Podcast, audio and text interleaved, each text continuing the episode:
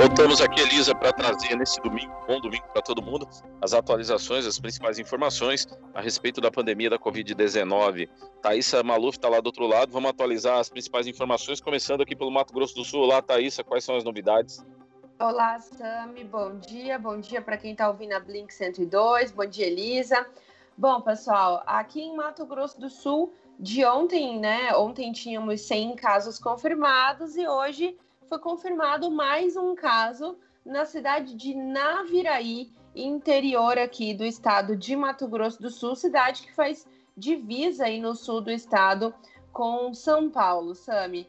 É, bom, uh, esse caso ele esteve recentemente na Espanha, tá? Então é um caso que tem aí a, a, a doença, onde a doença também já, já estava em expansão. Então, essa pessoa foi contaminada. É uma mulher de 44 anos, a situação nesse momento dela é internada, tá?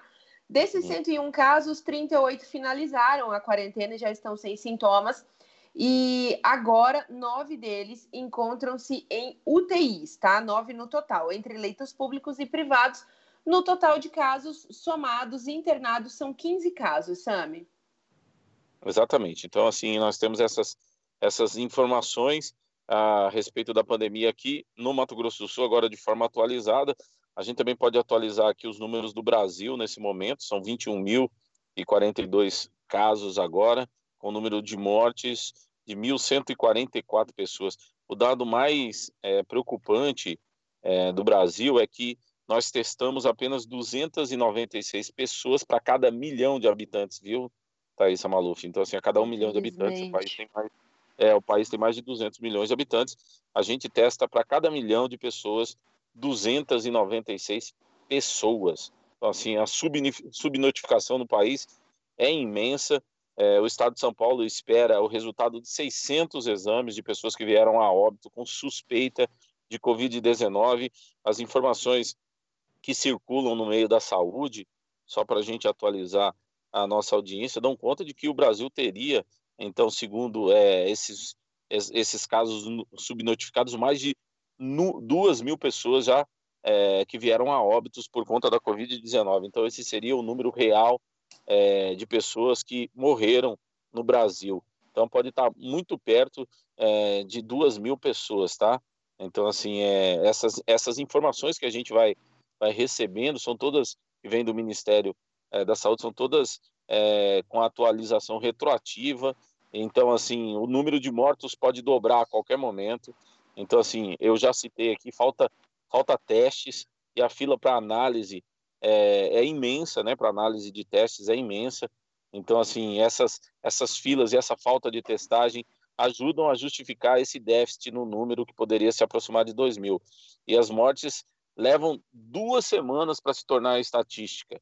Então, assim, demora muito tempo para que a informação atualizada chegue realmente ao público. Então, assim, a gente tem essas informações é, porque as secretarias de saúde estão computando mais rápido, porque os pesquisadores estão é, fazendo aí os seus as suas análises de forma um pouquinho mais rápida do que tem sido passado pelas autoridades de saúde nos estados, nas cidades e também no país, viu, Thaís? Exatamente, Sami. O Ministério da Saúde pretende, né, agora começar os testes em massa.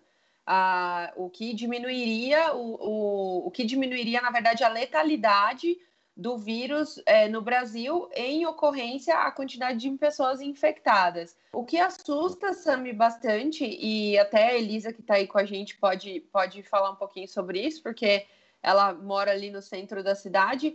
Ontem em Campo Grande existia um número muito grande de pessoas na, no centro da cidade, né? É, enfim, que seja comprando ovos de Páscoa, fazendo algum tipo de serviço, muitas pessoas.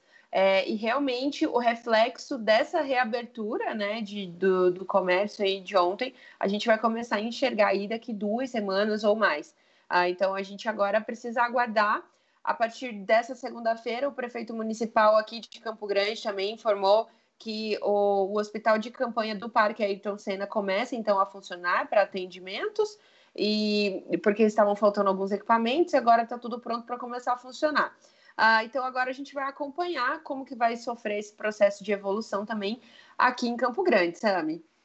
Exatamente. Então, assim, a gente continua alertando a, as pessoas que estão nos ouvindo que o, o, número de casos subnotificados, o que é isso? É, é, são esses números que não chegam às plataformas das autoridades de saúde, das secretarias de saúde, do Ministério da Saúde. Esse número é um número muito grande. Então, assim, muita, muitas pessoas é, podem estar infectadas de forma assintomática e estão transmitindo o vírus para outras pessoas. Bom, enquanto a gente não, não tiver assim é, uma atualização um pouquinho um pouquinho mais é, mais forte a respeito da pandemia, isso só pode ser conseguido através de uma testagem em massa. E a gente já deu um número aqui para cada milhão de habitantes, o Brasil, o Brasil testa 296 pessoas, então é muito pouco, é uma, uma coisa quase que ínfima. Então, assim, a gente não tem como como, como ter é, a, a, fotografia real da situação da pandemia. Então, assim, há, há esses números que, são, que estão sendo é, falados pelos especialistas na área de saúde, de que o país deve estar perto de 2 mil é, óbitos por decorrência da Covid-19 devido aos casos subnotificados. E São Paulo, é, no país, é o centro agora, é o epicentro de, dessa crise nesse momento. Bom, a gente passa aqui para algumas informações do cenário internacional. É, o primeiro-ministro britânico Boris Johnson deixou o hospital, viu, Thaisa? Ele Isso. teve, teve que, que ele, ele testou positivo para a Covid-19, divulgou o seu exame. É, o Boris Johnson teve que ser levado ao hospital, teve que ser hospitalizado, precisou de respirador, tá? Ele não foi entubado, mas precisou de respirador. Ele, ele teve numa situação um pouquinho mais complicada, mas ele deixou o hospital após uma semana é, de tratamento, tá? Ele estava lá no Hospital St. Thomas, em Londres, e ficou uma semana internado lá. Ele tem 55 anos e vai se recuperar agora é, em sua casa, com os cuidados dos seus assistentes, tá? Johnson, é, o que é interessante é, na recuperação do Johnson é o agradecimento que ele fez ao Serviço Público de Saúde. O Serviço Público de Saúde lá no Reino Unido, eles chamam de NHS. Então, assim, ele disse: Eu agradeço ao Serviço Público de Saúde, o NHS, por ter salvado minha vida. Nunca agradecerei o suficiente à equipe do NHS. Devo a eles a minha vida, disse em sua primeira declaração oficial desde a segunda-feira passada, quando foi hospitalizado é, para tratar da Covid-19. É muito interessante, porque o Boris Johnson é um político conservador, né? E o partido, a, a ala conservadora, é, a qual elegeu o Boris Johnson, era uma ala que tecia muitas críticas ao NHS, que é um sistema é, público universal de saúde que atende as pessoas no Reino Unido, dizendo que esse serviço precisava passar por atualizações, né? Então, assim, é muito interessante ver que ele, ele, ele exaltando dessa forma é, os profissionais da saúde pública do Reino Unido. Então, essa é uma boa notícia que esse primeiro-ministro é, deixou, então, o hospital e já está indo para a sua casa para ser tratado lá. Uma outra informação que chega, Thaisa, é, e que é uma informação assim que, que a gente precisa dar é que a embaixada da Itália está orientando também todos os cidadãos italianos a deixarem o Brasil rapidamente. Então é mais um país que faz essa orientação. Eu lembro aos nossos ouvintes que estão ouvindo a gente agora ao vivo, o pessoal que vai ver isso na, na linha do tempo, os Estados Unidos já pediram para que os seus cidadãos deixem é, o país. É, também a, a Grã-Bretanha também já pediu, né? a Alemanha já pediu, o Reino Unido já pediu para que os seus, é, seus cidadãos deixem o Brasil, e agora a Itália pede para que os italianos radicados no Brasil, que estejam de passagem ou que moram no Brasil e sejam é, cidadãos italianos, deixem o mais rápido possível o país, tá? Nos próximos voos. Então, assim, todos os italianos que são radicados aqui no Brasil é, já foram notificados e o pedido da embaixada italiana para que ele, eles deixem o país o mais rápido possível, viu, Thaís? É verdade, Sami. A gente vai, vai enxergando aí um cenário, é, vamos dizer assim, de desglobalização, né? A gente hum. começa a caminhar para um cenário onde as pessoas é, começam a se fechar nos seus nichos e a gente não tem mais tantas essas conexões. Podem ser por posicionamentos políticos, podem ser também é, por como o país, é, enfim, isso em nota os países alegaram que o Brasil não está tomando os devidos cuidados e por isso que eles pedem que os cidadãos sejam repatriados. É, uhum. uma, uma informação que chegou do Ministério da Saúde, Sami, é que realmente é, está acima da média números em Fortaleza, no Ceará, Manaus, Rio de Janeiro e São Paulo. E os secretários né, que compõem o Ministério da Saúde é, pediram que nesses lugares é necessário realmente que se faça um, um isolamento justamente para poder conter o número de infecções é, do Covid-19. Uh, uhum. a, gente tem, a gente tem também aqui uma outra atualização. Hoje é Páscoa, né? Uma Páscoa um pouco atípica e, inclusive, para os religiosos, né? Tanto de qualquer denominação, na verdade, que tem essa data aí como uma, uma, uma referência no ano. A, a missa de Páscoa, por exemplo, hoje, feita pelo Papa, prega a união dos países em frente à pandemia e cuidado aos refugiados e nos mais pobres. É, o Papa, mais uma vez, fez a sua missa praticamente sozinho, né, dentro do, do, do Vaticano.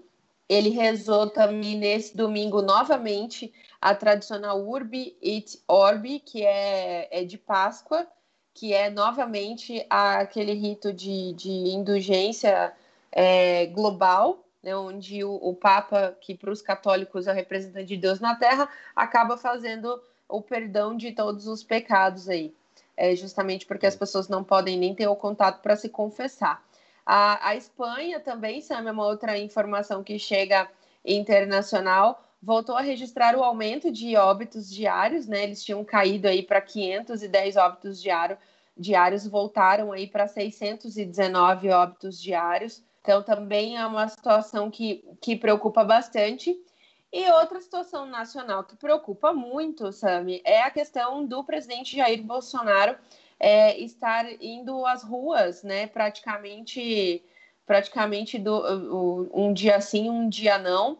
É, ele está tendo muito contato com seus apoiadores e o presidente volta a desatualizar, a desautorizar, na verdade, o discurso do, do ministro da Saúde, Henrique Mandetta, por isolamento social em vista às obras de hospital. Né? Então, ele quer aí que, que as obras dos hospitais é, caminhem o mais rápido possível, mas por conta também de alguns paralelos aí de restrição e de aglomerações, as pessoas não estão conseguindo continuar as obras. Por enquanto, aqui é isso, Sami. Ok, então vamos atualizar aqui as informações atualizadas agora a respeito dos números totais no mundo, para a gente encerrar esse boletim de atualização. É, no mundo, a gente vai se aproximando assim dos 2 milhões de infectados, tá, Thaís? Estamos agora com 1 milhão 805 mil 560 pessoas que é, tiveram a Covid-19 no mundo. É, desses 1 milhão, 111.718 pessoas, infelizmente, perderam a sua vida é muita gente no mundo inteiro perdendo a vida por conta da, da, da Covid-19 e também uma, uma, boa parte se recuperou.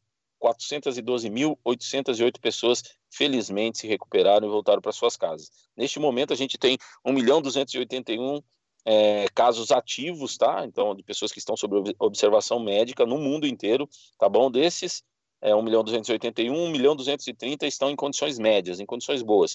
E 50.494 pessoas estão em estado crítico, em estado sério, esperando um cuidado um pouco mais especializado. Então, provavelmente são nos hospitais internados. Os Estados Unidos continuam batendo recordes, né? Tem 535.183 pessoas. Ontem eu chamava a atenção na, nas nossas atualizações que é, os Estados Unidos é, é, é, o país mais poderoso do mundo, é o país mais rico do mundo, é a maior economia do mundo e, assim, completamente despreparado é, para a pandemia, apesar de todos os avisos, todos os alertas. É, a pandemia aconteceu antes em outros lugares e os americanos têm 535 mil casos, é, o número total de mortes ultrapassa 21 mil pessoas nos Estados Unidos. Então, assim, essas informações são informações realmente é, muito preocupantes que vêm dos Estados Unidos. O Brasil, com 21.042 casos, 1.144 pessoas vieram a óbito no país. A gente já falou, uh, repetiu que isso pode estar, esse número pode, pode ser um número subnotificado, tá bom? Hoje o país é, testa apenas 296 pessoas para cada milhão de habitantes. Então, o Brasil é um dos 10 países mais populosos do mundo. Então, já é o segundo em caso por milhão de habitantes, é o segundo em mortos por milhão de habitantes.